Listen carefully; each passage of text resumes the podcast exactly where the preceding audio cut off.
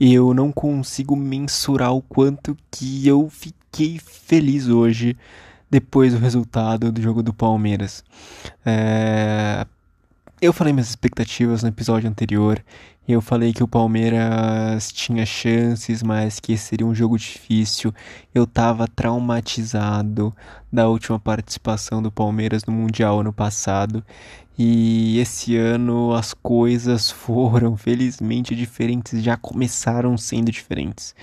E eu acho que não vou falar sobre isso agora. Palmeiras ganhou 2 a 0 contra o Al-Wali.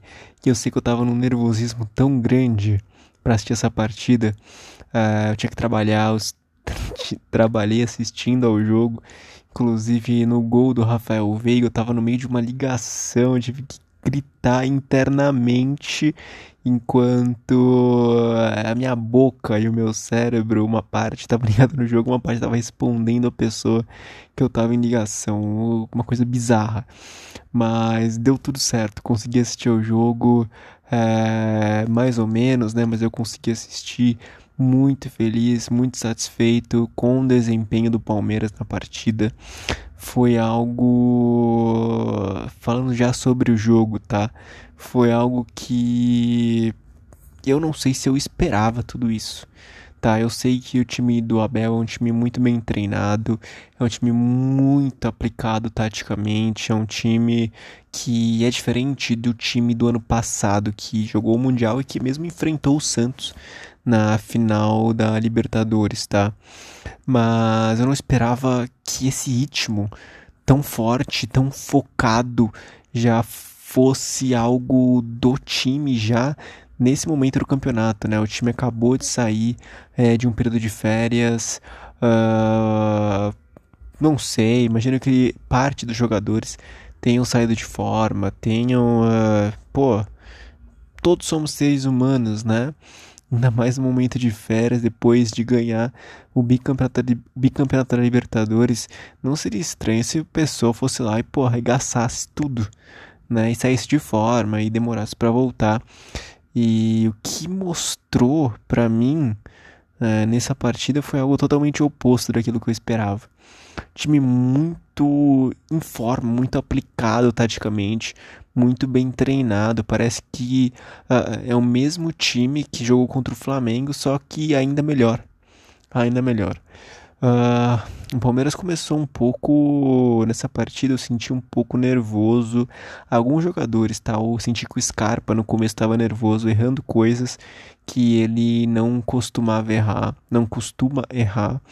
É, alguns passes, algumas jogadas, eu não senti ele muito uh, à vontade no início do jogo. Não só ele, mas ele foi a pessoa que se destacou para mim, foi a pessoa que eu mais prestei atenção uh, pô, natural, né? Você tá num, num, numa semifinal de mundial, titular. Uh, os ânimos vão estar à flor da pele, com certeza. É, logo depois, porém, eu não sei quando, em que momento, mas é, eu acho que a partir ali dos 30 minutos, a partir do momento que o Palmeiras faz um gol, isso muda, né? Isso muda e o pessoal começa a ficar mais tranquilo, mais calma. E foi uma questão de administração e de efetividade, né? Uma palavra que o Abel também gosta bastante de usar, que é chegar lá e fazer hum, aproveitar a oportunidade que tem, converter a oportunidade que tem. E a gente conseguiu converter é, Dudu e Veiga, Veiga Dudu. é muito bom ver o quanto antes do jogo, antes dos gols, tá? É muito bom ver o Palmeiras jogando de uma forma tão uh, agressiva, no sentido de que uh, o time sabe o que está fazendo, né? Então, por exemplo, o Palmeiras marcava no ataque do time do Awali. É, e isso não era algo que se via é, do time do Palmeiras em outras, em outras ocasiões, tá? E o Palmeiras fez isso e fez isso é, sabendo que existiam outros jogadores atrás também aplicados taticamente que não iam deixar o time da Wally aproveitar é, que o Palmeiras se adiantou. Então é, é um time com muita segurança tática, é muita organização. Uh, eu gostei muito de ver essa partida de hoje. Uh, claro, não, não, não foi uma partida no sentido de muitos chutes ao gol, muitas jogadas memoráveis, mas foi uma partida boa de se ver para quem gosta de futebol e para quem ama o Palmeiras e para quem entende um pouco, uh, gosta de ver esse, essa trajetória do time ao longo do tempo, tá? Uma diferença muito grande, uma diferença muito grande e no jogo contra o Flamengo, uh, não sei se consigo analisar exatamente porque eu estava muito emocionado nesse jogo.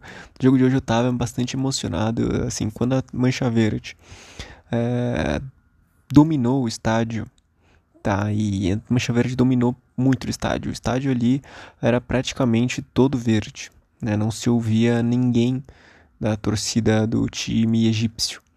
E quando a Mancha Verde começa a transmissão na Band, Ulisses Costa libera lá o som do estádio, a Mancha Verde está cantando como se estivesse no Allianz Parque, aquilo já me emocionou.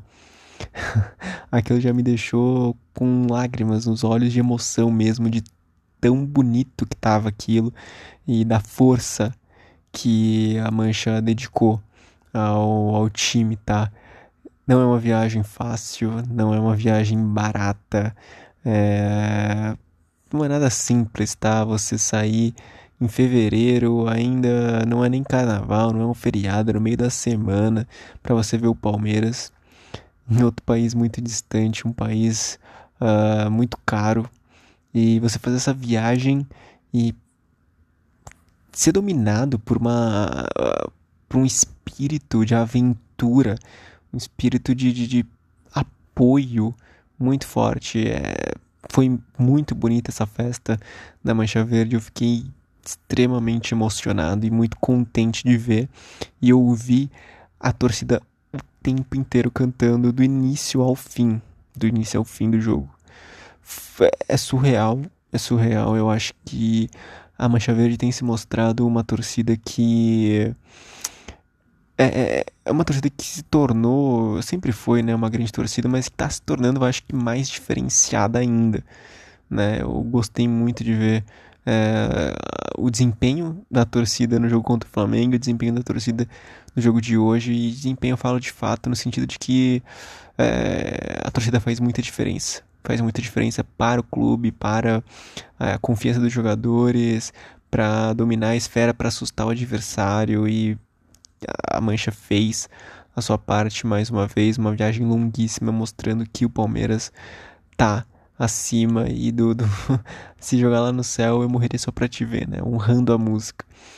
Fora isso, voltando ao jogo, já tava mostrado no começo, aí quando o Veiga fez o gol, eu pulei no telefone, deu, deu, deu um, só, eu esqueci o que a pessoa tava falando, eu só repeti, tentei improvisar, uma loucura total. Gostei muito, eu fiquei muito feliz, eu, cara, uma maluquice. Aí depois o Dudu vai e faz outro gol com o passe do Veiga, Veiga, Dudu, Dudu e Veiga. Eu sempre fui um crítico, sempre não. De um tempo pra cá eu tenho sido um crítico do Dudu, mas não dá pra dizer que ele não é decisivo, ele é muito decisivo jogos importantes ele aparece, né? Libertadores contra o São Paulo é, e hoje, mais uma vez. O Dudu é um cara que diferenciado. E já falando sobre. Vamos falar sobre os melhores do jogo.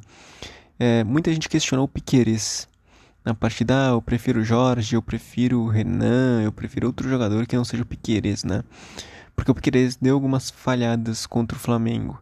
No entanto, hoje o Piqueires destruiu, jogou bem demais. Eu não vi erros. O Piqueires atacava e defendia, atacava e defendia. Uma partida que eu considero impecável do Piqueires. Não consigo me recordar de nenhum erro do Piqueires na partida. É, não vou dar o título de melhor da partida pro Piqueires, seria um absurdo. É, eu daria esse título de melhor da partida para três jogadores, né? O Rafael Veiga, o Dudu e o Luan. O Luan, pois é, o Luan jogou demais. É, e o Luan é um jogador muito subestimado. Eu sempre defendi o Luan aqui, continuo a defender. O Luan é um cara que às vezes é, pode não estar tá com um mental é, muito equilibrado. Pode, podia não estar, né? Hoje em dia isso não acontece mais, mas, mas no passado isso acontecia. Tá, e isso acabou gerando desconfiança da torcida. Hoje o Luan não comete mais esses erros. Hoje o Luan é um jogador diferenciado, é um zagueiro uh, fantástico. Acho que no Brasil, dificilmente você tem um jogador tão bom atuando como ele. E se, se as coisas fossem mais justas é, na seleção, o Luan deveria receber uma chance. Com certeza, eu não falo com meme, eu não falo com nada disso, eu não falo com atuação é, restrita em relação a essa, essa partida mundial. É uma atuação boa há bastante tempo. Luan é um baita zagueiro, um baita zagueiro e eu assim aplaudo ele nessa partida de hoje. Na semifinal do ano passado, né, foi uma falha dele, eu acho que, que, que levou né, o time a. Não foi só uma falha dele que levou o time a não vencer, mas acabou sendo ele o, o, o, grande nome, né? O grande responsável, que ficou conhecido como grande responsável. E hoje ele, eu acho que quis mudar um pouco, não quis, né? Ele tem habilidade, mas ele, eu acho que tinha na cabeça de que ele tinha que fazer diferente, ele conseguiu fazer. Né? Não, não deixou a pressão atrapalhá-lo, não deixou uh, comentários maldosos tirassem o rumo da carreira dele. Fico muito contente de ver o desempenho desse atleta. Então, Luan, Rafael Veiga e Dudu, esses, e esses dois, né, Veiga e Dudu, cara, é, não, sei lá, nem tem mais comentários para fazer sobre esses dois. Eu acho que especialmente o Veiga, ele é um cara que também, nesse momento, merecia a seleção brasileira, é, fazer um meio de campo que o, que o Brasil peca, né? O Brasil não tem. O Brasil tem um ataque muito efetivo, mas não tem esse meio de campo é, para fazer, armar jogadas, para chutar de fora da área.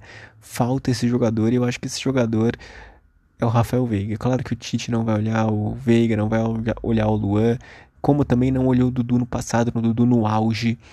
Hoje o Dudu não tá mais no auge, não acho que é um Dudu de momento de seleção brasileira. Mas caso ele fosse agora, também não seria um problema. O Dudu é um baita jogador, mas no seu auge ele também não foi chamado, tá? Então, é, às vezes essa questão de seleção é muito injusta. Esses jogadores foram os melhores para mim. Expectativas agora para a final. É, vai ser nesse sábado às 1h30. Eu nem sei assim o que dizer, eu tô muito nervoso em relação a essa final, mas eu já tô contente pelo fato de a gente ter chegado é, tão longe e jogado tão bem. A gente pode perder do Chelsea, é, eu acho que não seria surpreendente. Tá, eu acho que o Chelsea, por questão de investimento, por questão de competitividade, de calendário, é, de tempo, é um time que vai se sair sobressalente, vai ser melhor no papel do que o Palmeiras. Mas ainda é uma chance. É, perdendo ou ganhando, tá? Eu já fico muito contente com aonde a gente chegou. Tá, isso considerando que o Chelsea vai passar ainda uma partida contra o Al Hilal de Michael. Esse cara é muito bom. Vai que ele surpreende ali o eu nem lembro mais, o Thiago Silva. Eu não duvidaria, tá? O Thiago Silva que é um baita zagueiro, tá? Mas o Michael, quando ele tá feio, esquece. Quando ele tá feio, esquece. Eu espero que ele seja muito feio. Na partida de, de hoje, tô gravando esse episódio de madrugada de novo. Tem que trabalhar amanhã, vai ser complicado, mas é difícil. Foi algo que me deixou, essa partida me deixou bastante emocionado. Eu tô assim, numa flor de nervos e muito ansioso para essa final, muito ansioso para ver os programas esportivos amanhã. Quero é, de alguma forma tentar ouvir o que o pessoal vai falar só para, enfim, repetir um pouco dessa dosagem de alegria que eu tive que eu tive ontem, tá? Bom, eu vou terminar por aqui. Eu quero saber de você também. Tenta me responder aí no Spotify, no Google, no Google Podcasts, no Twitter. O que, que você achou desse jogo? Que, que foi assim uma loucura para você assistir também, como foi para mim. Eu tô assim uh, muito emocionado e aguardando ansiosamente o próximo o próximo jogo. Eu vou tentar até assistir de novo, no mesmo que eu assisti hoje, ontem, né, o jogo do Palmeiras, tentar o jogo do Chelsea. Quero estudar o adversário. Espero que o Abel também faça o mesmo e faça o triplo, quádruplo, quíntuplo do que eu vou fazer. Eu sou Felipe, esse é o Palmeiras toda semana. Um abraço e até logo.